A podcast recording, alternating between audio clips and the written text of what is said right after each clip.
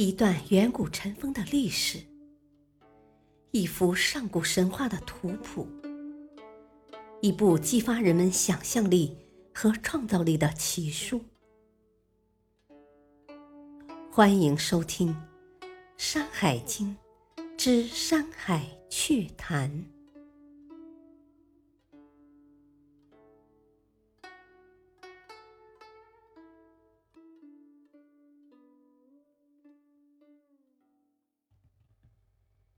第二卷《中次三经》，中央的第三列山脉富山，为首的第一座山是鳌鞍山。这座山山南多产涂氟的一类玉石，山北多产赭石和黄金。神灵熏池住在这里。这里常常出产美玉。从这里向北看是河边的树林，它们的样子像茜树和榉树。有一种兽，它的样子像白鹿，并且长着四只脚，名叫夫珠。见到它，当地就会发大水。再向东十里是青药山，这里实际乃是天地的秘密都邑。从这里向北看，是河水弯曲转折的地方，多有架鸟。向南看是善主，大禹化雄后就投入了那里，水中多蜗牛和蛤蜊。鬼神五罗掌管着这里，它的样子是人的脸，而身有豹的斑纹，小细腰，小白牙，耳朵上还戴着金银环饰。它的叫声像敲击玉石。这座山对女子有益。枕水从这里发源。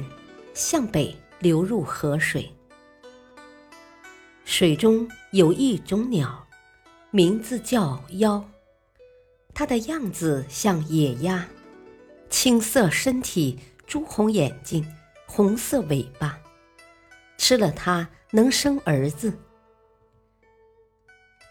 又有一种草，它的样子像兰草，却是方形茎干，开黄花。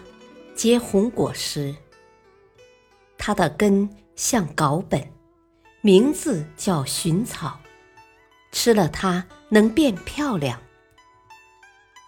再向东十里是龟山，这座山山上有甘美的沼子，山北有屠夫一类的玉石，正回水从这里发源，向北流入河水。水中多飞鱼，它的样子像小猪，并且生有红色斑纹。吃了它不怕打雷，还可以抵御刀兵灾祸。再向东四十里是宜苏山，这座山山上多产金属玉石，山下多藤蔓类植物，雍雍水。从这里发源，向北流入河水，水中多黄贝。再向东二十里是河山。这座山山上没有草木，但多产瑶玉和碧玉，实际上是九水总源头。这座山有五重曲折回环，九条水从这里发源，汇合在一起，向北流入河水。水中多苍玉，吉神太逢掌管着这里，他的样子像人，却长着狐尾，喜欢住在富山的南面，出入行动。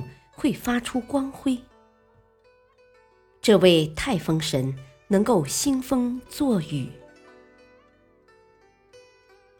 从富山的开头算起，也就是从鳌岸山到河山，共计五座山，全程四百四十里。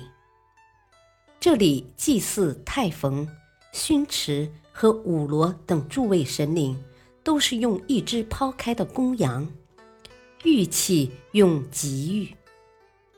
另外两位神灵用一只雄鸡埋起来。祭祀的精米用稻米。